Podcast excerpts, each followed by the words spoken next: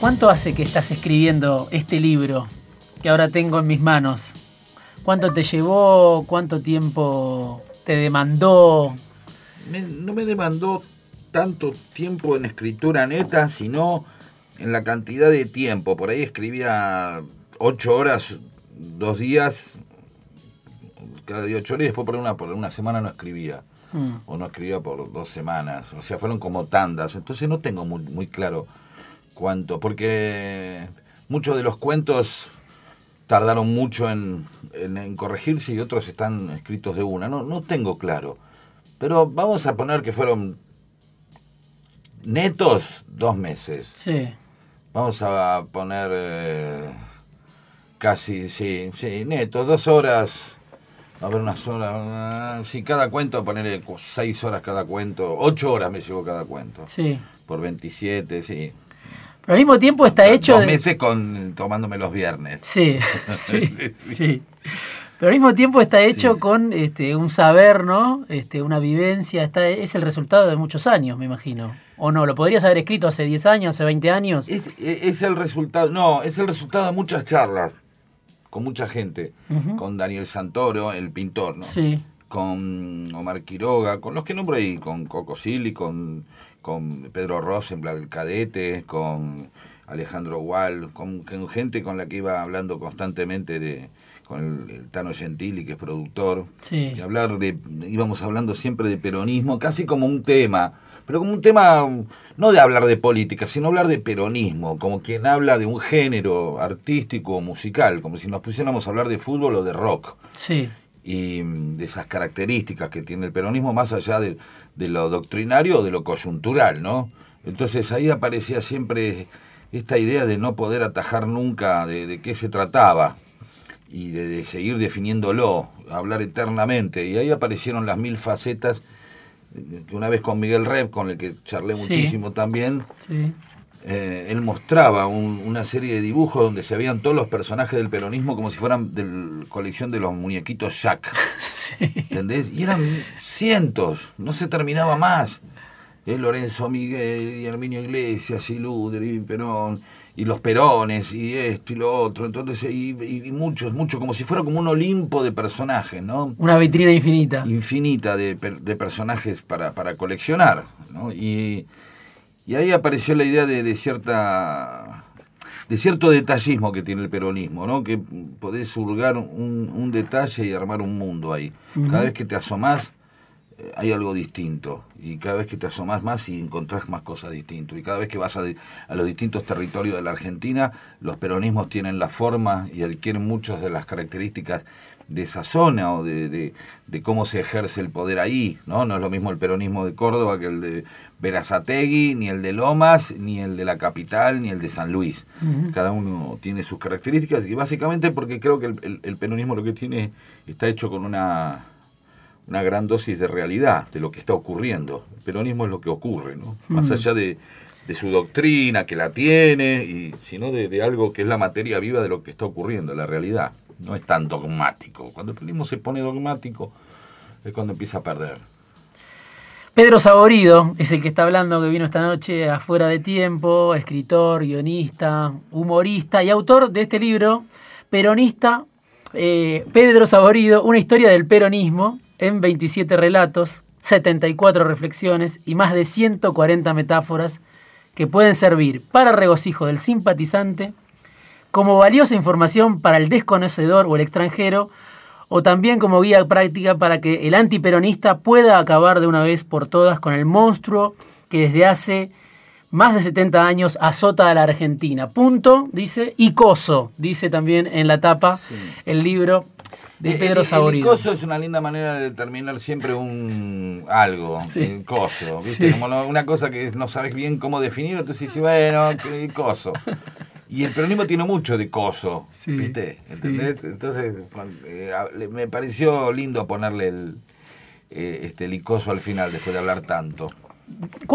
Digo, visto desde hoy, eh, puede resultar hasta premonitorio para el que este, no está empapado del peronismo, de su historia, de su esencia, de su tradición. Porque claro, es un libro que está escrito antes de este resultado de las PASO y ahora estamos viviendo lo que parece obviamente inminente, el regreso del peronismo al poder con Alberto Fernández, ¿no? Este, se está diseñando todo un mapa nuevo de poder, la escena que vemos todos los días, un presidente real, como se llama él mismo, que se está yendo, y un presidente electo en las PASO, que bueno, se mueve eh, entre la demanda de un sector de la sociedad, entre la demanda de actores de poder, el Fondo Monetario se mueve más por lo que dice Alberto que por lo que dice Macri. Entonces digo, parece premonitorio para el, para el desprevenido, ¿no? Eh, sin embargo, vos hablás casi como de una historia circular en el libro que indicaba que el peronismo iba a volver fatalmente, lo decís vos en algún momento, eh, y hay un capítulo donde se habla del peronismo hinduista, ¿no? Eh, como una especie de, mito del eterno retorno, ¿no? Como que en algún momento las condiciones harán que el peronismo vuelva, porque básicamente el peronismo son las condiciones que dejan que dejan los, la derecha para este, la derecha para, para que para que surja de nuevo. O sea, no hay motivos más este, claros para que vuelva el peronismo que Macri y, y otras veces ha sido han sido otros, sí. otras políticas o otras debilidades. Mm. ¿sí? Entonces, ahí aparece como una necesidad del, del retorno del peronismo como eh, mm, no me gusta la palabra restaurador porque va, va, va, a venir algo rosista, pero sanador, mm. vuelve a otra vez a arreglar las cosas y que creo que, que está en el inconsciente de la gente y de la sociedad. O sea, eh, escuchar a alguien que de pronto no es peronista y te dice, y bueno, voy a tener que votar a un peronista, ¿no? Y entonces, claro, no le queda otra al tipo. Es como una, como una fatalidad, como, como que llueva. En un momento va a llover, bueno, en un momento va a volver al peronismo. Pero básicamente vuelve porque no han hecho la... Es como dice Perón, no es que nosotros seamos buenos, sino que los otros han sido, son siempre peores.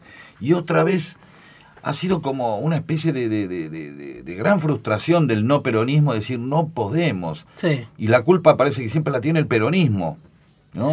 La tiene por haber gobernado hace 70 años, 60, 40, 30. El peronismo es como un gran culpable. Hmm. Y él incluso es culpable antes de haber ganado, porque todavía no ganó, pero ya es culpable. Sí. ¿no? Eh, digamos que, y el peronismo no deja de ser un resultado de la democracia, Cosa que vos fíjate que en los análisis de lo que las pasos nos mandan a la incertidumbre, esa incertidumbre de la que hablaba Bullrich, ¿no? Que decía que había que acostumbrarse a vivir en la incertidumbre, ¿te acordás? Sí. Eh, eh, es otra, ¿no? Ahora. Es otra incertidumbre. Claro, es la de ellos. Sí. entonces ahí, digamos, pero es la de todos. Eh, entonces, Ahí aparece eh, esta idea de, que el peronismo ya por el hecho de haber ganado, o casi casi que estaba a punto de culpar a la democracia, el tipo, del fracaso de la Argentina, ¿no? De que el problema del macrismo ha sido la democracia. No, no nos han votado las elecciones. Hoy el otro día en Córdoba dijo algo así como, como las elecciones no han sucedido. Sí, no sucedió, la elección no sucedió. Es, es, unos niveles de negación importantes, pero también entendible porque en la, supongo que en la Argentina en determinados estamentos de poder no hay alguien más este más eh, fuerte que un presidente, pero más débil que un presidente fracasado, ¿no? Eso lo demostró de la Rúa. Sí. ¿Qué, te puede llegar a lucir, a sentirte orgulloso en la Argentina ser presidente? ¿Y qué puede hacer que te escondas? Todos los, días al salir de tu casa y haber sido de la Rúa. ¿no? Como mm. pasó de ser el, gran presidente a ser el gran pelotudo. Sí. Y, eso me parece que es lo que está tratando de evitar Macri. Todavía no hay un consenso de la Ruesco sobre él. ¿no? Todo el, de la Rúa el consenso fue final, fue todos estaban de acuerdo en que era un inútil o lo que sea, la visión que quisiera. No tuvo el apoyo que, tuvo Macri de la Rúa. de la Rúa tuvo un apoyo menor. Macri tuvo un apoyo formidable del fondo, de Trump y una parte de la sociedad, obviamente. Y en el final también hay una parte de la sociedad que sigue, por el temor al peronismo, hmm. sigue sosteniendo, ¿no? Pedro Saborido vino esta noche a charlar con nosotros afuera de tiempo. Vamos a un corte y volvemos para hablar de una historia del peronismo y también del peronismo que viene, el peronismo aventura. Todos los viernes a las 23, fuera de tiempo, con Diego Genud en FM Millennium. Volver según el peronismo hinduista. Dentro de todas las corrientes que hay en el peronismo, la que mejor puede expresar su esencia retornera es el peronismo hinduista. Quien lo conduce, el Mahatma Robertone, explica que el peronismo renace y renacerá eternamente, pero siempre transformándose. En realidad la esencia es la misma, el peronismo se puede transformar en otra cosa, pero con un objetivo. Si en los 90 se volvió liberal, fue haciéndose el boludo. Fue para entrar en confianza con el establishment y que los gorilas le perdieran el miedo y creyeran que se había vuelto confiable. Una vez que lo logró y que el sistema adoptó a ese peronismo razonable, apareció otro peronismo, más parecido al original. Lo reemplazó y armó quilombo de vuelta. Y ahí otra vez lo rajaron. ¿Se entiende? Parece que muere, pero en realidad es solo una pausa. Va a regresar, de una forma u otra. Pero no se puede prever de qué manera, porque el peronismo siempre sorprende. Incluso es tan impertinente que se puede sorprender a sí mismo, es decir, el peronismo se puede presentar a sí mismo como todo lo contrario de lo que es y deshacer lo que ha hecho para seguir siendo.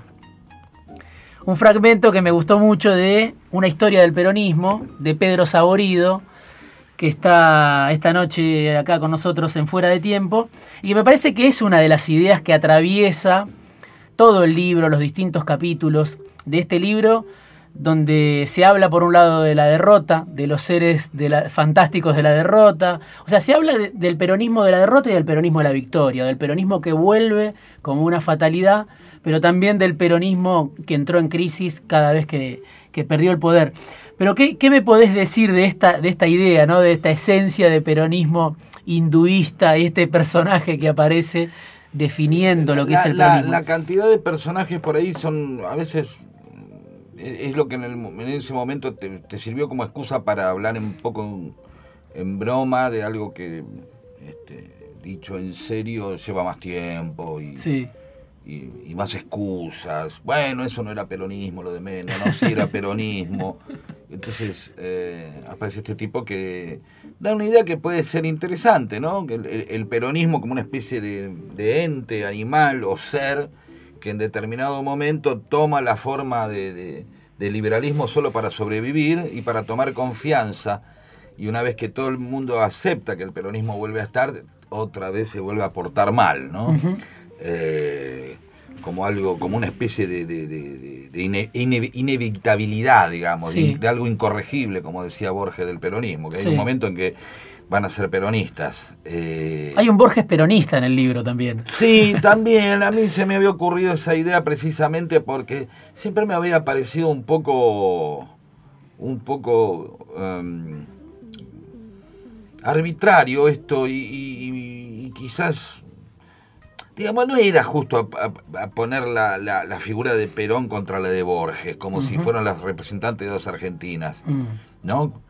Eh, un escritor ciego y culto de un lado representando a una Argentina y un general del otro lado representando, digamos, del otro lado estaba Braden o estaba Patrón Costa o estaba cualquier este tipo relacionado con la oligarquía, ¿no? Que te mandan a un escritor ciego al frente, ¿no? Como los diálogos entre Eva y Victoria. Eh, y entonces ahí ya me apareció esta idea de lo clientelar. Borges tenía siempre sobre el peronismo una, una idea eh, de, que eran toda gente este, que tenía intereses espurios, todos delincuentes, todos chorros, muy gorila Borges, eso es, sabido. Entonces se me ocurrió esta idea de, que Borges también eh, tuvo su, su choripán y, su coca, ¿no? Que era, que era peronista hasta que clientelarmente lo llevaron a, convertirse en una figura común, como un modelo. Eh, eso me, parece también siempre que, digamos, lo que se han antepuesto al peronismo siempre han sido palabras inapelables. Contra el peronismo, la Unión Democrática. Ahora mismo aparece y dice, somos la República o ellos. O sea, nunca lo incluyen a la, democracia, el peronismo dentro de la democracia y tampoco está incluido dentro de la República. Es el peronismo es todo lo que no es republicano, cuando ha demostrado mil veces que ha sido muy republicano. Y en el caso de que aparezcan acciones tales como bombardear una plaza, resulta que es una violencia tercerizada. Ah, no, esos fueron los milicos.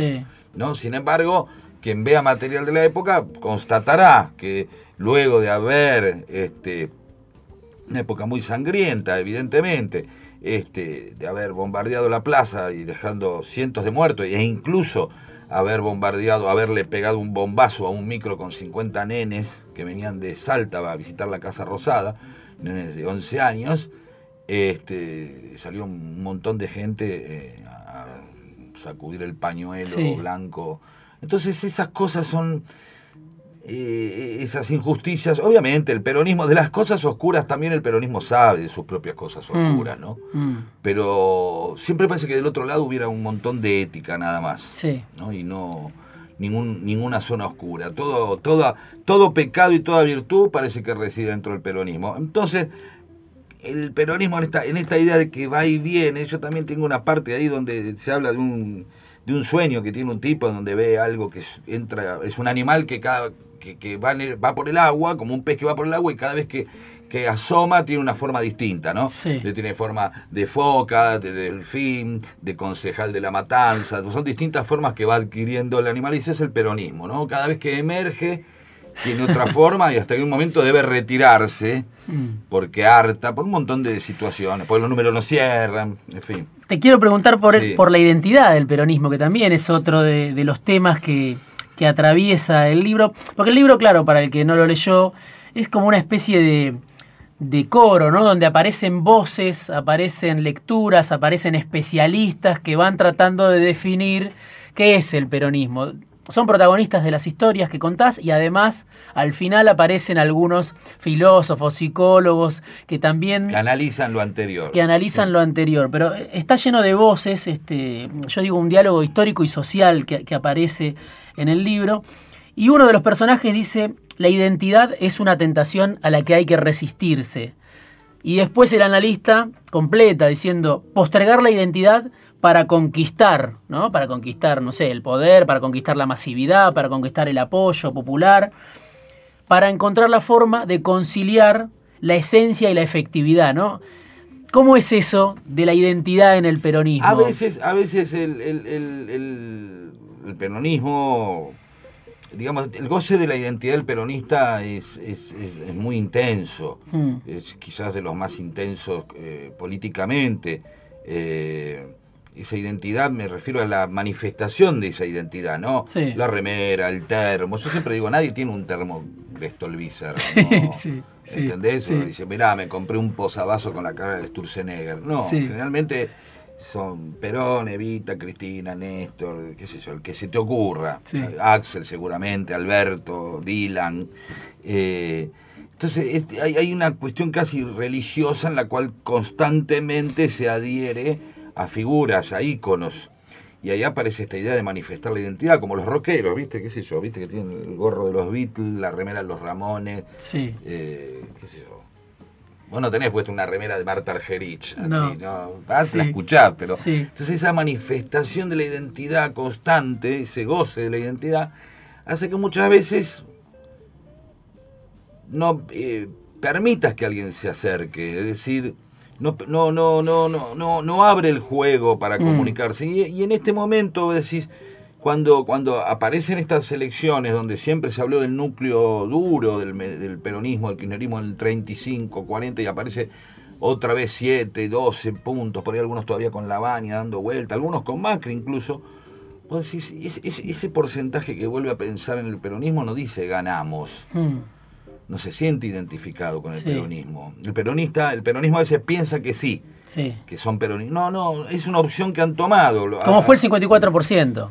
Sí, más un, un apoyo, pero también un, pero ese 54% quizás tuvo más que ver con un apoyo. Hmm. Y este, este que se está acercando tiene más que ver con un rechazo.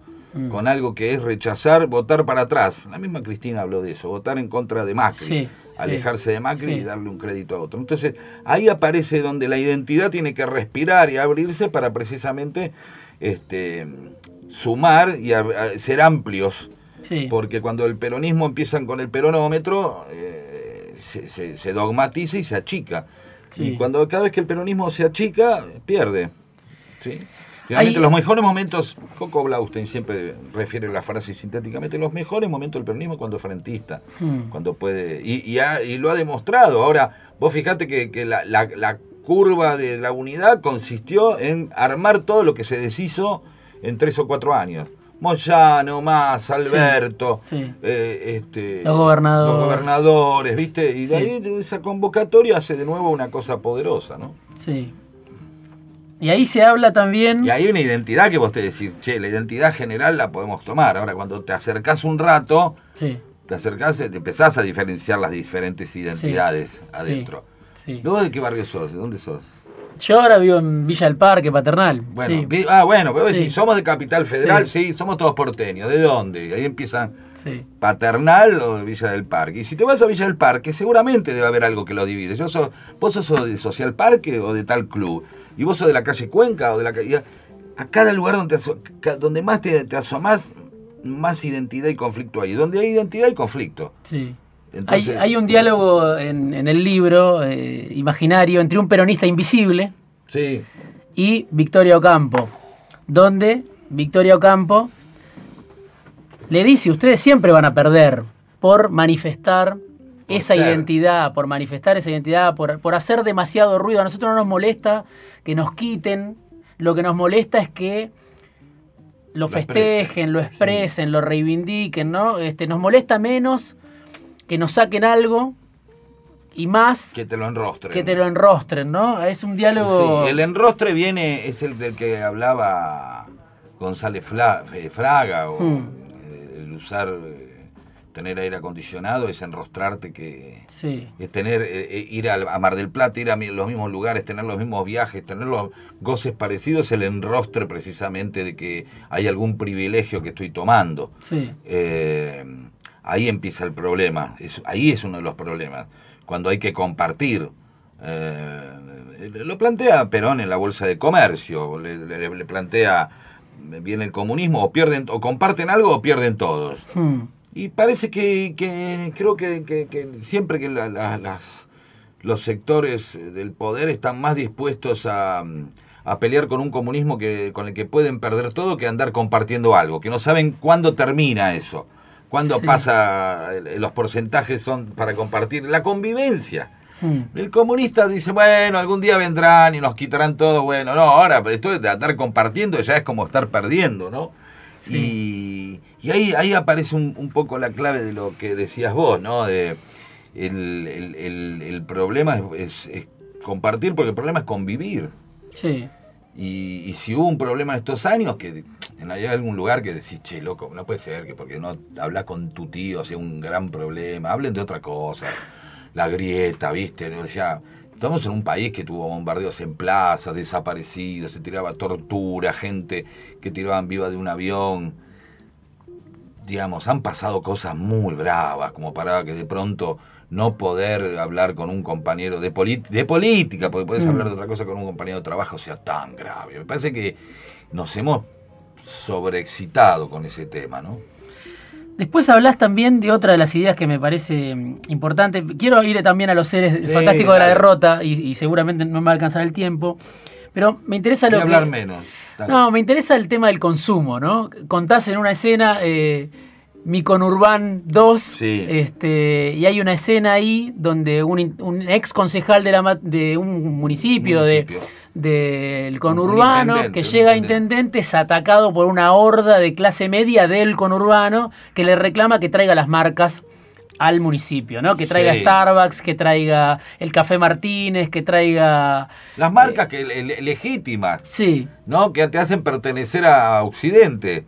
Te vamos te- a matar si no traes las marcas, ¿no? Es Claro, muy, claro. Es muy, muy buena esa escena que creo que podría ser este parte de Peter Capusotto y sus videos. Sí, totalmente, porque son unos tipos fanáticos en un momento lo que lo que quieren el gringo conurbano, que yo soy, eh, o sea, el- el- el- lo que necesita es seguir perteneciendo al mundo. Ujú. Eh, Si estás en Lanús, estás en Coso y Latinoamérica está al costado todo el tiempo. Entonces, cuando aparecen esas cosas que son similares en la, en la radio, irradiación de cultura, vos tenés cosas, la lanusita Sí. o las lomitas, son zonas donde se come rúcula y mascarpone y sushi, Sí. en el conurbano, que se llaman así por las lomitas. Sí, ¿Entendés? Y a su vez, seguramente esos restaurantes, estas costumbres, estos cafés que vamos eh, viendo constantemente, que son cosas que vienen de Europa y de Estados Unidos. O sea, hay como un derrame cultural, en donde empieza en Europa, en Estados Unidos, determinadas cosas y nosotras las vamos adquiriendo. Llegan a la capital y de pronto llegan a Lanús y a Lomas, ¿entendés? Y así eh, alguien empezó a comer una hamburguesa artesanal y una IPA o APA en, Connecticut o en, Londres y, entonces aparece algo igual en la Ferrere, ¿entendés? Eh, en la Ferrere es muy difícil que aparezca en Londres un choripán hecho en Quilmes. Sí. ¿sí? O sea, la, cultura, el derrame cultural tiene un sentido, que es de los países centrales hacia la periferia. Y nosotros, estando en el conurbano del mundo, por decirlo de alguna manera, también lo vamos tomando y a su vez conurbanizamos luego eh, esa, esa cultura. A lo que voy ahí de esos consumos es claro, las aspiraciones es esa Europa que ya fue. Quiero tener esa Europa que ya fue. Eh, estando en Lanús. Entonces, tráeme, tráeme las marcas. Sí. Déjame pertenecer a Europa de alguna manera. Y yo creo que hubo mucha gente que, porque esa demanda no fue satisfecha, como dicen algunos de los peronistas de la autocrítica, pensó en Vidal, pensó en Macri como mejores vehículos para, acceder. para acceder a eso. ¿Te acordás que se decía que iban a venir las marcas cuando antes que ganara el macrismo? Sí. No, las grandes marcas van a llegar, Apple Store va a llegar. Eh, no, no solamente no vinieron, sino que se fueron algunas.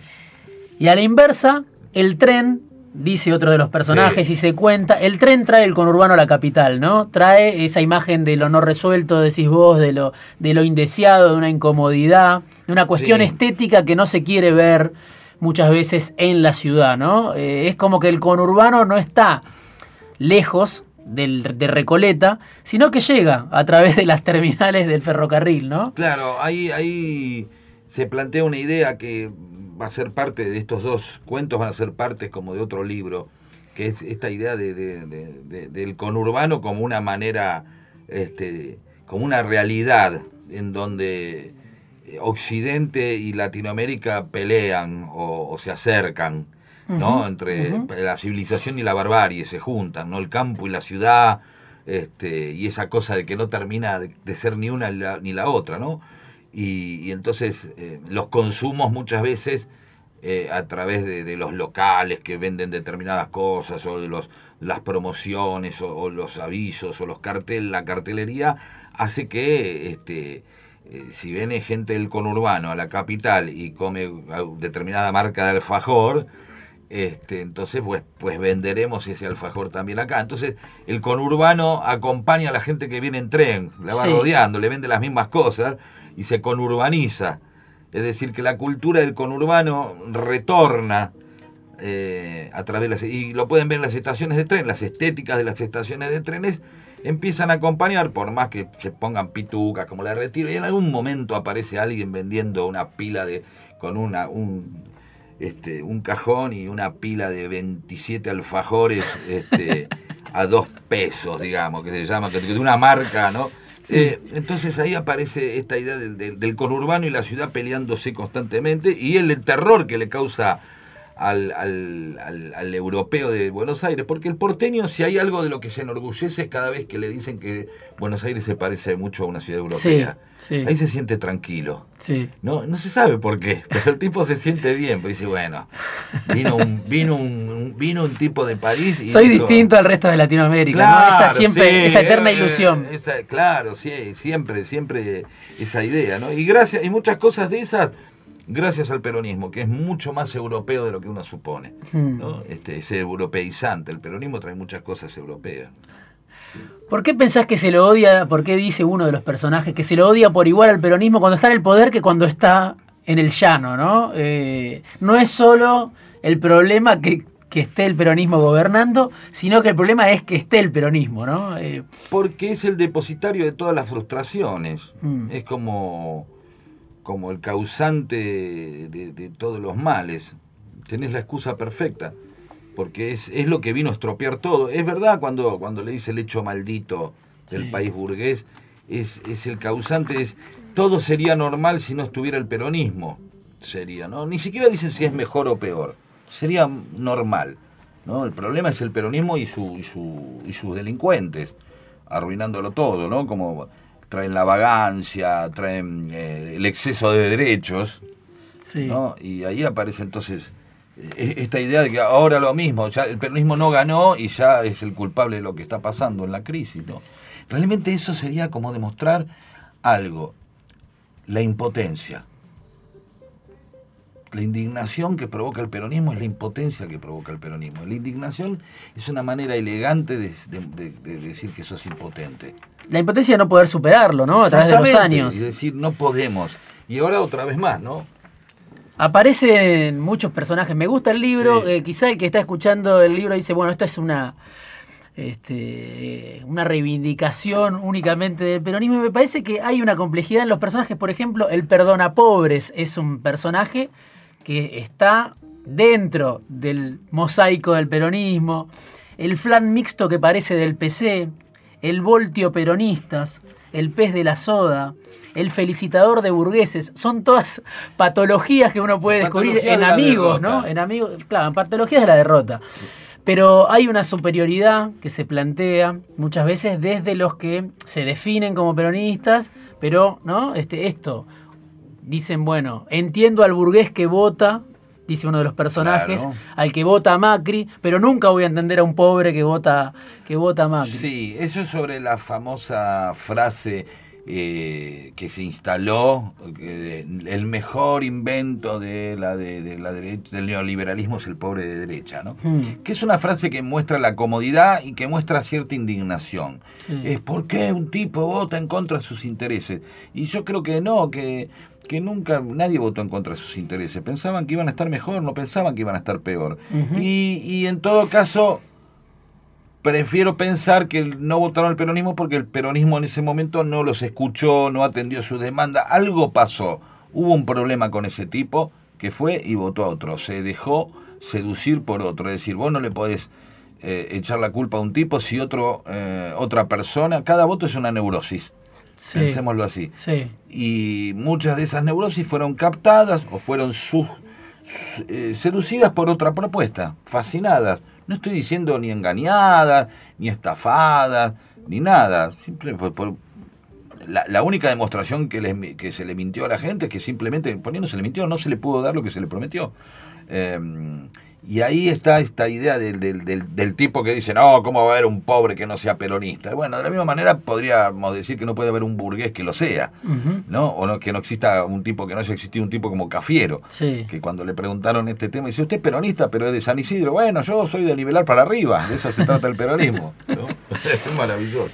¿Qué pasa con el rol de la oposición? Porque claro, muchas veces desde el peronismo se dice, bueno, es el lugar cómodo de la oposición, ¿no? El que está en contra de todo, pero al mismo tiempo se sufre, dice uno de los personajes, ¿no? Es un lugar cómodo el de estar en la oposición, pero también es un lugar difícil de asimilar, ¿no? Sí, el, el- el- el- peronismo evidentemente no está cómodo en la derrota, porque es un es algo que, que- que necesita el poder para ejercer y decir soy, porque se, se manifiesta en la transformación el peronismo. Si no transforma, no, no, no, no se conforma con ser un pensamiento. No se queda cómodo en la oposición.